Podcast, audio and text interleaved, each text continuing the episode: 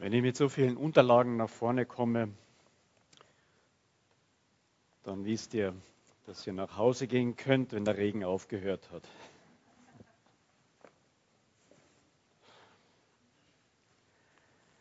Sola Scriptura, allein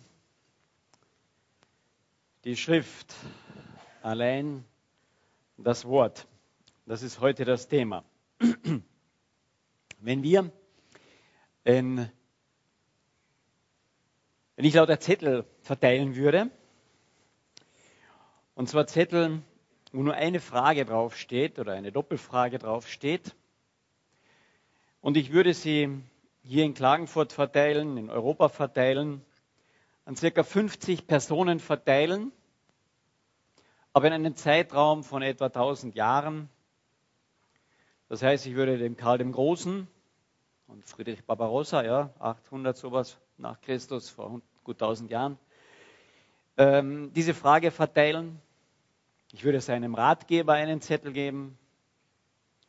Dann zwischendurch würde ich Goethe einen dieser Zettel geben und auch seinem Diener. Ich würde einigen armen Bauern diesen Zettel geben und einigen Obdachlosen. Ich würde großen Theologen einen Zettel geben, modernen und nicht so modernen, einen Bultmann und vielleicht auch anderen Großen. Ich würde der Königin von England einen dieser Fragen geben. Und ich würde hier in Klagenfurt ein paar Obdachlosen diesen Zettel weitergeben. Ich würde einigen 70- und 80-Jährigen diesen Zettel geben und einigen jungen Leuten, so um die 20 herum. Und auf diesem Zettel würden so zwei Doppelfragen stehen, die zusammengehören. Wozu ist die Welt da und wozu bin ich da? Und jeder sollte einen etwa zweiseitigen Aufsatz darüber schreiben. Vom Karl den Großen bis zur Königin, vom Obdachlosen bis zum Gelehrten, vom Arzt bis zum Theologen. Glaubt ihr, hätten wir dann eine Meinung?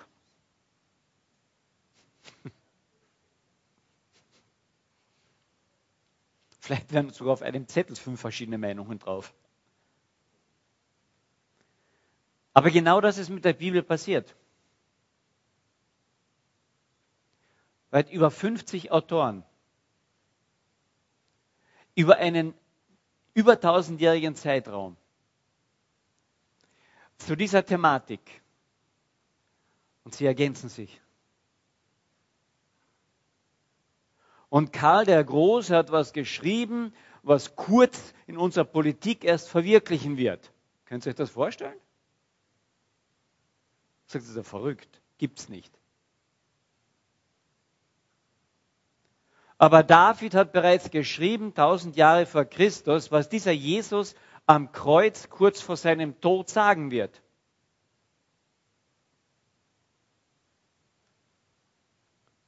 Das ist Gottes Wort. Da greift eins ins andere hinein und ergänzt sich. Ihr könnt viele, viele dieser Argumente in einem tollen Buch, nennt sich Bibel im Test, einmal nachlesen. Da gibt es ganz viele Begründungen, ganz viele interessante Überlegungen, warum Gottes Wort Wahrheit ist, warum es echt ist, warum es Wirklichkeit ist. Das kann man sich nicht einfach ausdenken, aus den Fingern saugen und irgendwie zusammenschreiben. Und das Verrückte dabei ist, dass dieses Wort irgendwo redigiert worden ist und immer wieder neu zusammengeschrieben worden ist. Was glaubst, welche Leute das in erster Linie vertreten? Nicht die Historiker. Die nehmen das Buch her, lesen es durch und versuchen dort zu graben, was dort geschrieben steht. Und graben Dinge aus.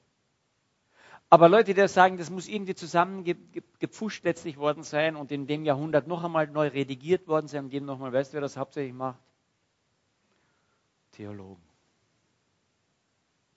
Und da muss man mehr den zweiten Teil, glaube ich, des Wortes betonen. Nicht Theo, das ist nämlich Gott, sondern Logen. Von Lügen. Nein, das Wort kommt eigentlich von Logos her, vom Wort her. Aber die Theologen haben solche großen Probleme mit diesem Wort oft. Ein bekannter Theologe des letzten Jahrhunderts, Wilhelm Busch, hat ganz vielen, gerade jungen Menschen, unwahrscheinlich viel geholfen in ihrem Leben. War ein sehr lebendiger Prediger. Es gibt heute noch Predigten, äh, im, ich weiß nicht, ob sie im Internet sind, aber auf CDs, aber im Internet, glaube ich, sind auch noch einige von denen drinnen. Die Qualität ist nicht besonders. Ähm, ich habe noch ein bisschen, so als ganz junger noch erlebt, hauptsächlich in Essen und in Deutschland hat er evangelisiert. War ein junger Theologe und er fährt mit der Bahn von seinem Studienort in Tübingen, hat er studiert mit seiner Mutter. Und unterwegs klagt er der Mutter sein Leid und sagt, ich komme mit der Bibel nicht mehr gescheit zurecht. Die ist so kompliziert und so schwierig und da widersprechen sie Sachen, die ist so trocken. Es geht, ich, ich habe Probleme damit.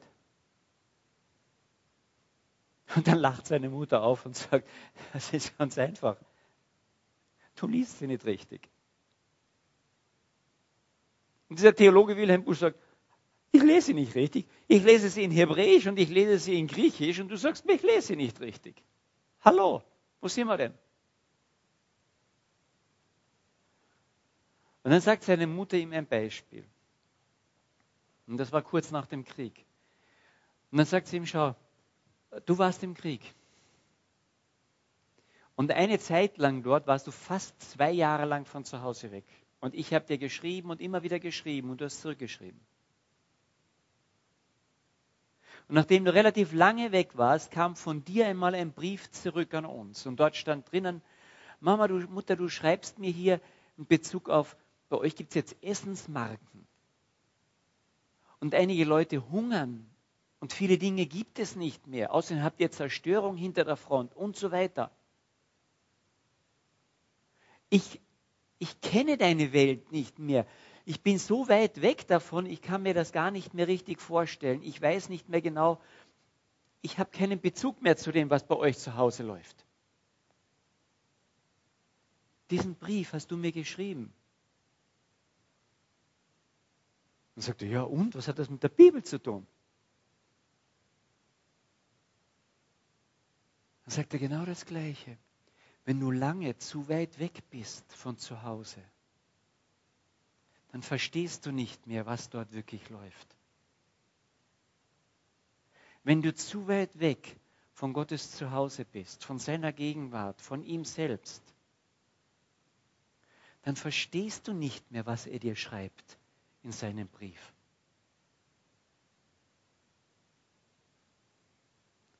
Und wenn es dir so ähnlich geht, möchte ich dir Mut machen diesen Brief wieder ganz neu zu lesen. Allein das Wort Gottes. Ich lese den ersten Teil vom Johannesevangelium, wie er anfängt. Johannes 1, Vers 1. Und die, die unsere Sprache nicht können, hoffe ich, dass sie eine Bibel dabei haben. Ich werde versuchen, langsam zu sprechen und ein bisschen es gleichzeitig zu erklären. Am Anfang war das Wort. Am Anfang. So fängt die Bibel auch an. Am Anfang die Schöpfung und dann ist es am Anfang und dann sprach Gott.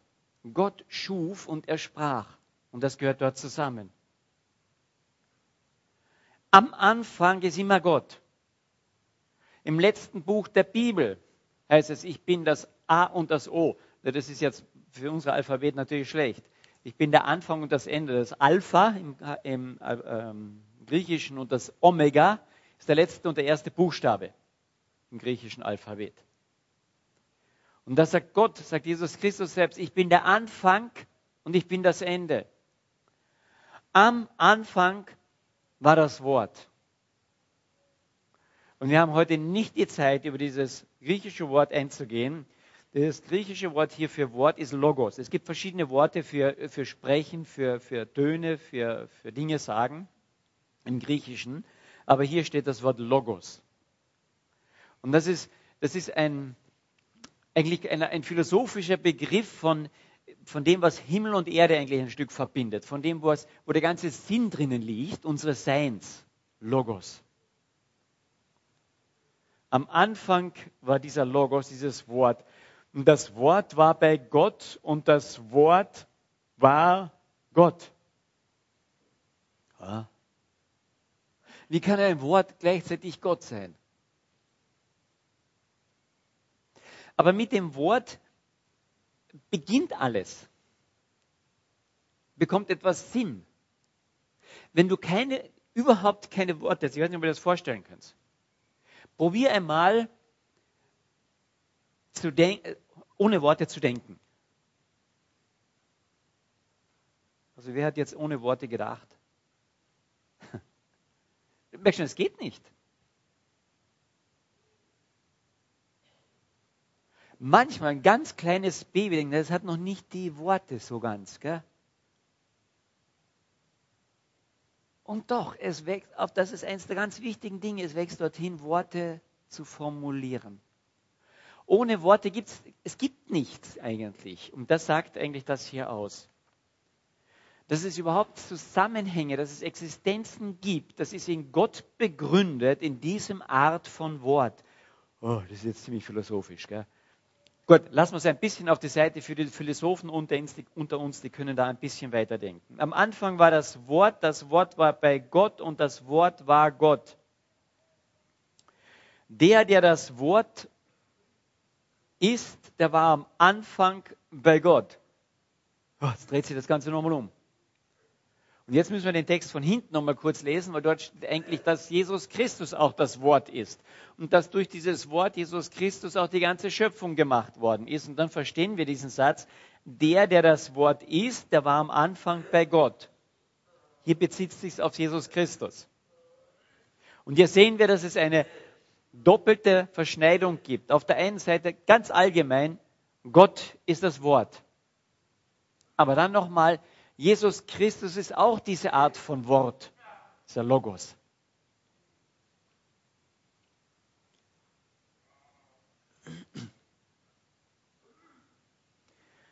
Am Anfang war das Wort und das, das Wort war am Anfang bei Gott. Und dann geht es weiter durch ihn. Und jetzt bezieht es sich auf diesen Jesus Christus. Der, der das Wort war, war am Anfang bei Gott. Durch ihn ist alles entstanden. Und es gibt nichts, was ohne ihn entstanden ist. Es gibt nichts auf dieser Welt, was ohne das Wort Jesus Christus entstanden ist. Und dann geht es weiter. In ihm, in diesem Wort war das Leben. Und das Leben war das Licht der Menschen. Und das Licht leuchtete in der Finsternis und die Finsternis hat es nicht auslöschen können. Hier haben wir die Verschränkung zwischen dem Wort, dem Logos und Jesus Christus. Jetzt wirst du vielleicht fragen, naja, okay, die Bibel, das ist ja mehr als, ist, das, ist die Bibel gleichzeitig Jesus Christus? Und jetzt merken wir, dass wir da in eine, kriegen einen langsamen Knoten in unseren Kopf etwas. Ich werde ihn nicht komplett auflösen, aber ich möchte hier ein paar Gedanken dazu weitergeben. Ohne das Wort gibt es keine Information über das Wort kann ich überhaupt erst informieren. Über dann, dass ich überhaupt wörtlich oder in Worten denken kann, kann ich überhaupt informieren. Und selbst bei den äh, Gehörlosen haben wir Zeichen, Worte in dem Sinne, um zu kommunizieren. Ohne dem geht es nicht. Ich muss in irgendeiner Form kommunizieren. Und selbst wer blind und taub ist, dann wird über die Hand, ja, über die Tastsinn kommuniziert. Ohne Information gibt es nichts. Die Information ist sozusagen das erste Beziehungsangebot zu einer Sache, zu einem Ding oder auch zum nächsten. Die Information ist das erste Beziehungsangebot. Du kannst du kannst mich ja herstellen und total analysieren. Also nur Informationen über mich. Ja, so und so viel Wasser ist da drin und hauptsächlich im Kopf wahrscheinlich. Dann so und so viele Spurenelemente, so und so viele ähm, andere Chemikalien und so weiter. Also du kannst von mir Informationen sammeln über alles, was materiell einmal da ist. Insgesamt ein paar Euro. Mehr ist es nicht. Das ist wahrscheinlich das Hemd und die Hose mehr wert. Ähm, das ist die Information. Das ist so ein, so ein Angebot, aha, aha, aha, das ist ja. Das ist ein Angebot zur Beziehung, das kannst du stehen lassen. Du kannst das Wort Gottes einfach als reine Information einmal hernehmen. Und sagst, aha. Und wenn du mich analysierst, auseinandernimmst und so weiter, sagst du auch, aha, und dann lässt du mich dort stehen oder ein Häufchen dort liegen. Aber Beziehung ist noch keine entstanden. Hat sich nicht einmal angebahnt. Erst durch Kommunikation bahnt sich Beziehung an. Na, was ist Kommunikation? Wenn Anna redet, gell? Ja, das, was ich jetzt hier mache, ist Kommunikation, oder? Aha, dann merkt man schon nicht so ganz. Ein bisschen schon. Wenn ihr nämlich mitdenkt eure Gedanken euch dazu macht, dann ist es ein bisschen Kommunikation schon. Aber wirklich laufen tut sie erst, wenn ihr zurückantwortet. Und deswegen schaue ich euch an. Ja? Dann lächelt der eine, der nächste nickt, der vierte schüttelt den Kopf, der fünfte schläft. Das ist auch Kommunikation. Ja? Je nachdem. Also erst durch die Kommunikation bahnt sich Beziehung wirklich an. Es fängt ein bisschen was an. Und das ist das Gleiche mit dem Wort. Gott redet zu uns, er gibt uns die ganze Information, aber erst, wo ich anfange, mir darüber wirklich Gedanken zu machen, nicht nur aha zu sagen, so ist es, sondern Gedanken darüber machen und anfange zurück zu antworten, ja, das verstehe ich nicht. Und Gott sagt, wow, Halleluja, der kommuniziert mit mir. Aber Herr, das ist alles so schräg. Wunderbar, der wird Theologe. Aber Herr, ja, das ist so wie Wilhelm Busch, der sagt, ich verstehe das nicht, weil das ist nur noch trocken, das widerspricht sich nur noch. Und Gott hat einen ganz großen Evangelisten aus ihm gemacht. Er fängt an zu kommunizieren mit diesem Gott. Und es fängt ganz langsam an, Beziehung wirklich zu wachsen. Und wenn Beziehung wächst, dann kommt er langsam in die Nähe der Heimat, wo er eigentlich hin soll. Alles über dieses Wort. Und letztlich zu Hause bin ich nur bei ihm. Wir haben das heute früh so toll in diesen Zeugnissen gehört. Dann habe ich mein Herz geöffnet. Gottes Wort hat mich verändert. Und je mehr man nach Hause kommt, desto mehr wird aus dieser sich anbahnenden Beziehung, ich möchte es mal so nennen, eine Beziehungseinheit. Das ist wie in der Ehe. Ja? Erst informiere ich mich über meinen Partner.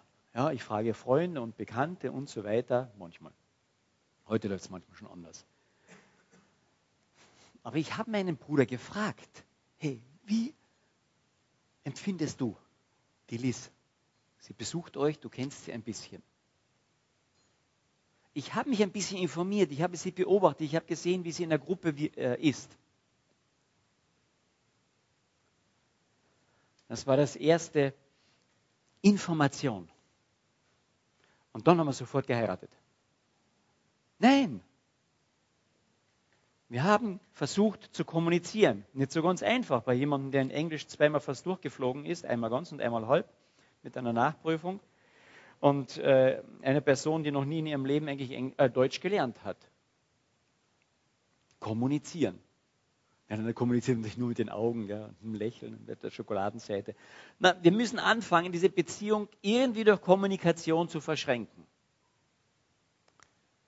Es gab manche Missverständnisse. Sie liebte Kaffee als Engländerin und nicht Tee. Also bis tranken wir bei unserem ersten Ausgehen einen großen oder einen kleinen braunen, glaube ich, war es. Und hinterher sagte sie, fass mich nicht an. Da war die Kommunikation irgendwie schief gegangen. Bei den Kaffeemaschinen in England steht extra drinnen, bei den normalen Portionen bitte in England nur ein Drittel davon zu nehmen. Kaffee hat bei den Engländern eine andere Wirkung.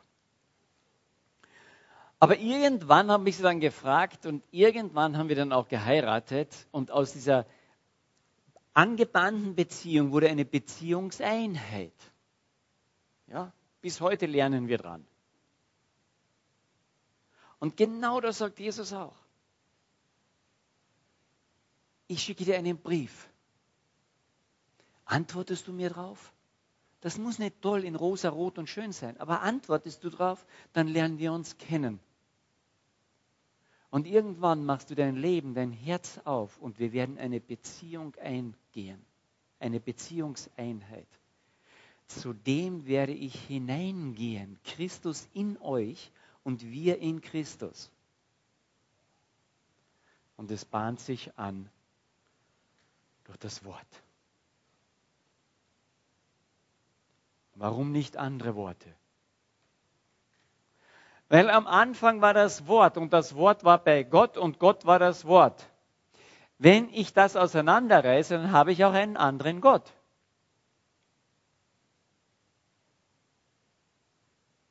Und glaubt mir, das kann ich jetzt nur zeugnishaft sagen, ihr könnt die ganze Bibel durchgehen und könnt es vergleichen mit anderen Religionen die Schlüssigkeit und die Antwort auf die Lebensfragen in dieser Art haben wir in keiner anderen Religion. Und ihr habt das heute der, bei dem Zeugnis so ein bisschen gehört. Ja? Eine, keine Religion, andere ja im Islam aufgewachsen, sogar in der Imamschule. Und beide hatten die Frage nach dem Sinn im Alltag. Ich weiß nicht, ob ihr euch erinnert. Ja? Ja, aber wir hatten Probleme mit dem Alltag.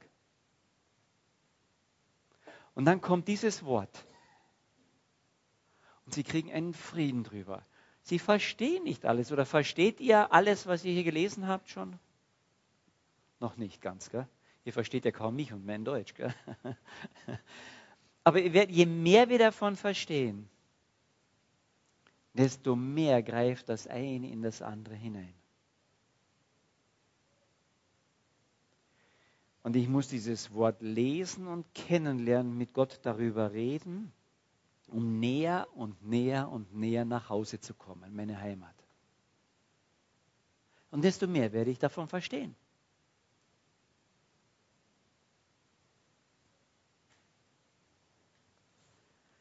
Er hat immer das letzte Wort. Es hat sich erfüllt. Über Jesus hat sich derartig viel schon erfüllt. Ich weiß nicht, wie viele Prophetien und werden sich noch erfüllen. Und da kann die Welt sagen, was sie will. Angeblich in einer, einer U-Bahn-Station in New York war das, wo jemand hingeschrieben hatte, Gott ist tot, Unterschrift Nietzsche. Und eine Zeit lang später hat drunter geschrieben, Nietzsche ist tot, Unterschrift Gott. Und dann standen die davor, die Leute, und sagen, hm, wer hat nun recht? Wer hat nun recht? Gott ist tot, Unterschrift Nietzsche, oder Nietzsche ist tot, Unterschrift Gott.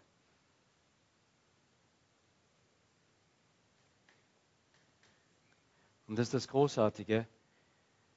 Wir haben ein Wort, das nicht nur Worte sind, sondern das lebendig ist.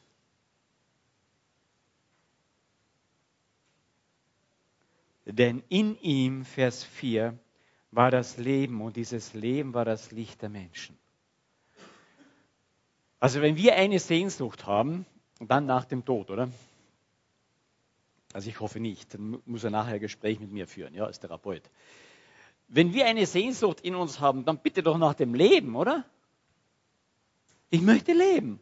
Also es ist sehr selten, dass jemand sagt, ich möchte endlich sterben. Ja, also wenn man älter ist und in mein Alter kommt, dann sage ich schon, ein bisschen Sehnsucht habe ich schon danach, vor allem wenn es dann überall zwickt und zwackt. Aber im Großen und Ganzen ich möchte doch leben.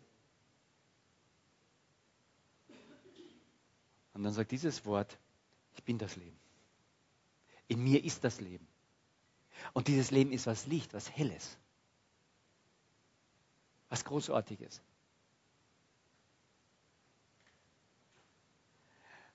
Ich habe eine bisschen andere Predigt vorbereitet, das seht ihr hier schon ein bisschen, aber ich werde nicht durch alles durchgehen. Ich wollte eigentlich einzeln durch die Dinge durchgehen, aber dafür haben wir nicht mehr die Zeit. Aber was ich möchte, ist, dass wir das sehen, dass dieses Sola Christus, Solus Christus, das ist allein Christus und allein das Wort, das gehört alles zusammen. Und Sola Gratia dann auch noch, allein die Gnade, das gehört zusammen. Eines bedingt das andere, ist im anderen mit enthalten und drinnen.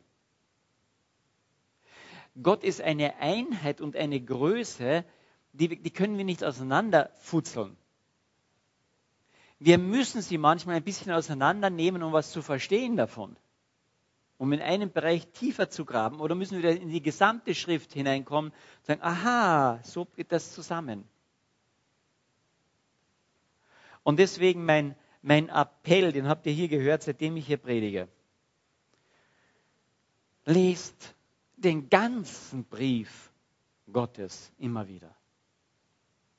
Ich weiß, jedes Mal, wenn ich das sage, kriegen einige ein schlechtes Gewissen und sagen, oh, ich habe immer noch nicht die ganze Bibel von vorn bis hinten durchgelesen. Und dann lächle ich nett oder versuche es und sage, ja, schön, aber ich, ich, ich entschuldige mich nicht, dass du ein schlechtes Gewissen hast. Hab es weiterhin, bis du von vorn bis hinten durchgelesen hast, alles einmal. Ah, der Karl Helmut ist wieder mal schier heute. Gell? Soweit ich es erkenne, gehen wir in eine Zeit zu, die, die eine Endzeitart zumindest ist, wenn es nicht schon die Endzeit ist. Und eines der ganz großen Merkmale der Endzeit, einer der größten Merkmale der Endzeit ist die Verführung. Und die läuft, die ist sehr, wie man im gut Österreichischen sagt, unwahrscheinlich gefinkelt kommt die daher. Ja? Ganz hinterfotzig und ganz schwierig auch auseinander zu glauben, was ist richtig, was ist falsch. Und wenn wir dann nicht dieses Wort kennen und gegründet drinnen sind, dann wird es sehr schwierig sein, dieser Verführung zu entgehen. Bin ich tief überzeugt. Und die Vorbereitung auf die letzte Zeit oder auf Zeiten, die so ähnlich sind wie die letzten Zeiten, das haben wir im letzten Jahrhundert schon gehabt, ist dieses Wort zu kennen. Dann bin ich nahe an meinem Zuhause, nahe an dem, der dort wohnt, Jesus Christus, Gott, Gott und Vater. Lest dieses ganze Wort von vorn bis hinten äh, durch. Grabt nicht nur in ein paar Versen ganz tief.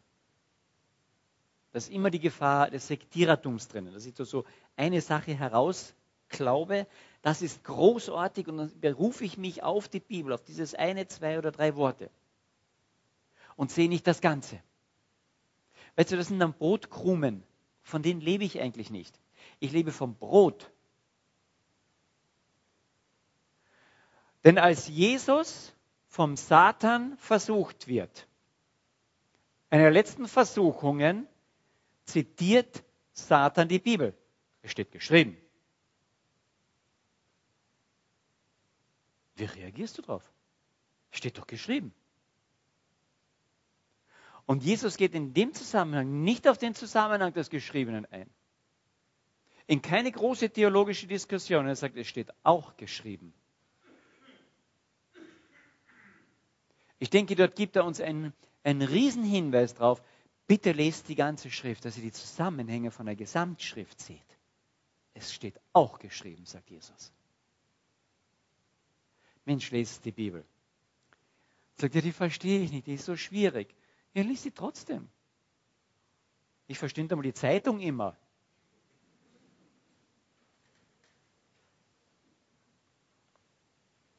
Geschweige denn, was die Politiker darin sagen.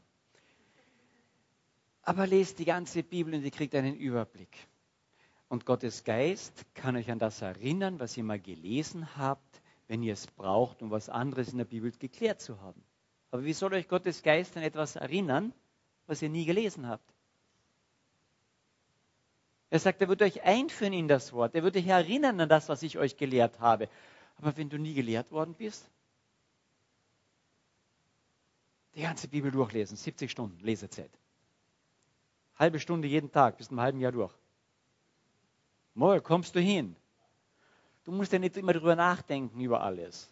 Also wenn ich anfange, darüber nachzudenken, über alles, dann komme ich in 20 Jahren nicht durch die Bibel. Dann wäre ich heute noch nicht durch. Manches lese ich einfach, weil ich die Information haben will. Aha, sage ich dort. Weil mit der Information fängt dann die Kommunikation an. Zumindest sage ich Aha her, das verstehe ich überhaupt nicht. Eines der schwierigsten Bücher für mich steht im Neuen Testament. Für mich. Ich weiß nicht, ob das für euch so ist. Das ist für mich das Johannesevangelium. die Reden Jesu im Johannesevangelium, die jetzt zerfledern mich. Weil ich dort immer wieder denke, wow, das, das stimmt bei mir überhaupt noch nicht. Und wie komme ich überhaupt dorthin? Und wie mache ich das? Und wie geht das überhaupt? Ich verstehe, was dort steht. Aber weil ich das bisschen, ein bisschen verstehe, davon kriege ich solche Probleme. Das ist, wie ein großer Schriftsteller gesagt hat, dem einmal gesagt worden ist, hey, die Bibel ist ja sowas von unverständlich, kriegt man nur, es ist ja problematisch. Ich verstehe gar nichts. Und dann sagt der andere eben, na, na, für mich ist sie problematisch über die Stellen, die ich verstehe. Und das ist bei mir im Johannesevangelium sehr stark der Fall. Lest sie trotzdem ganz durch. Ich lese trotzdem das Johannesevangelium. Auch wenn ich weiß, uh, da kriege ich wieder Probleme in meinem Gewissen und uh, stimmt mein ganzes Bild noch. Lest die ganze Bibel, lest sie durch. Und ihr kommt langsam in die Tiefe.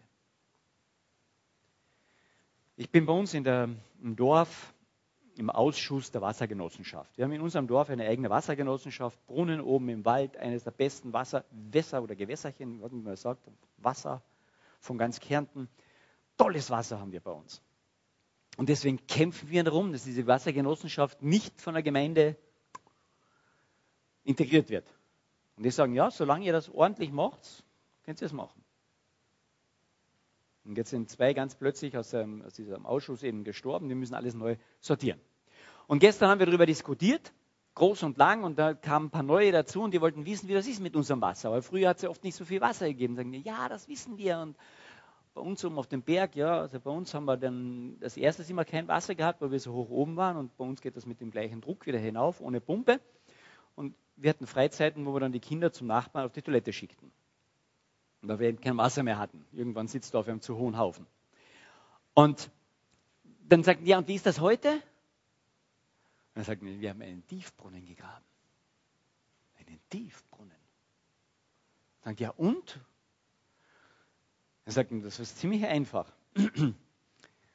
Wenn wir zu wenig Wasser haben von den Quellen, die dort kommen, dann pumpt automatisch aus diesem Tiefbrunnen, etwa 50 Meter tief, glaube ich, oder 60 Meter tief, Wasser hinauf.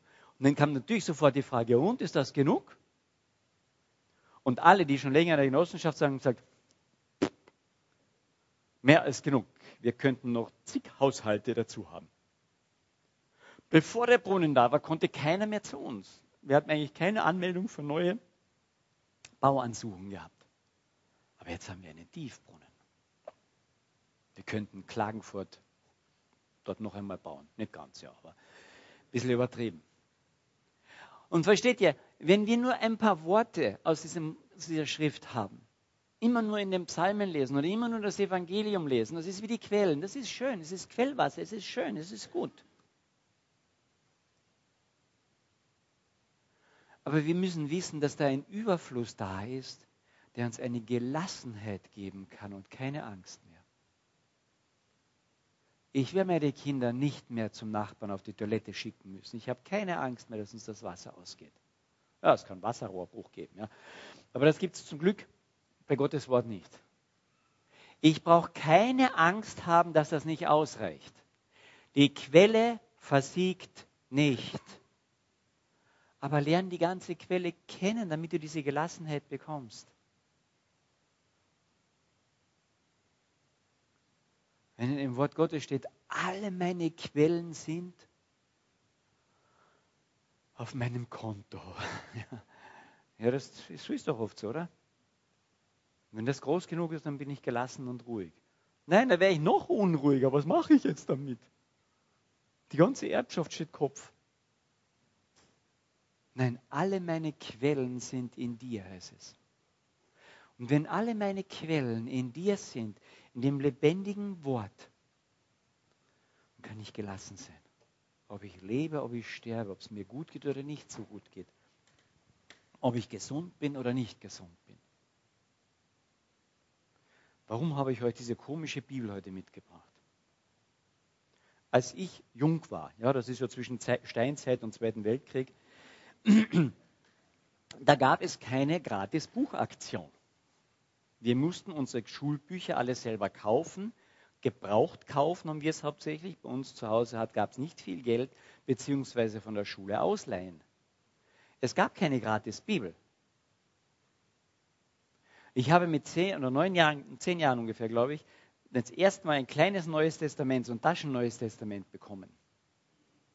Da war ich, ich war zehn Jahre alt, bevor ich in, in Schülerheim kam. Und dann mit zwölf Jahren bekam ich meine erste Bibel. Das war die hier, eine Taschenbibel.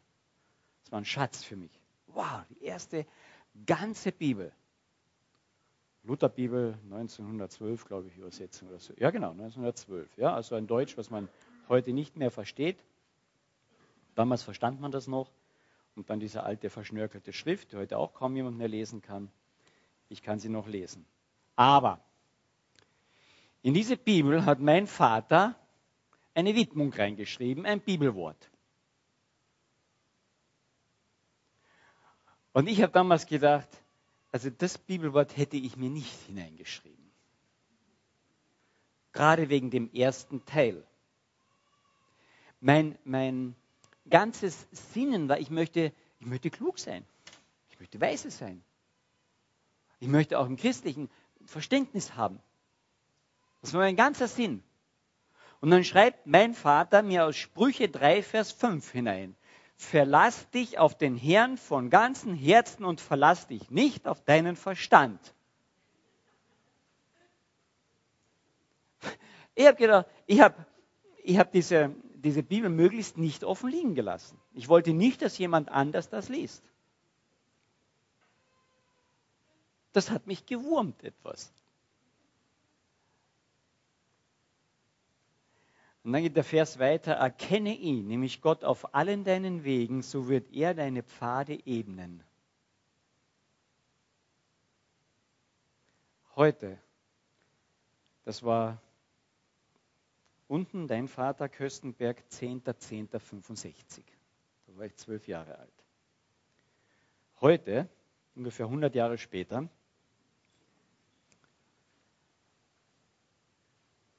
habe ich durch den Zusammenhang, durch das Leben, durch Erfahrung, aber hauptsächlich durch das Wort Gottes erfahren, wie wahr dieser Vers ist und er macht mich gelassener.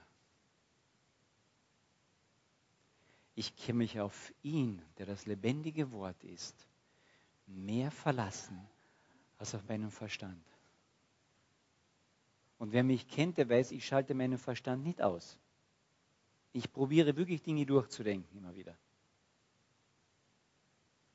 Aber die Sicherheit, die ich heute habe, liegt mehr in seinem Wort als in meinem Verstand.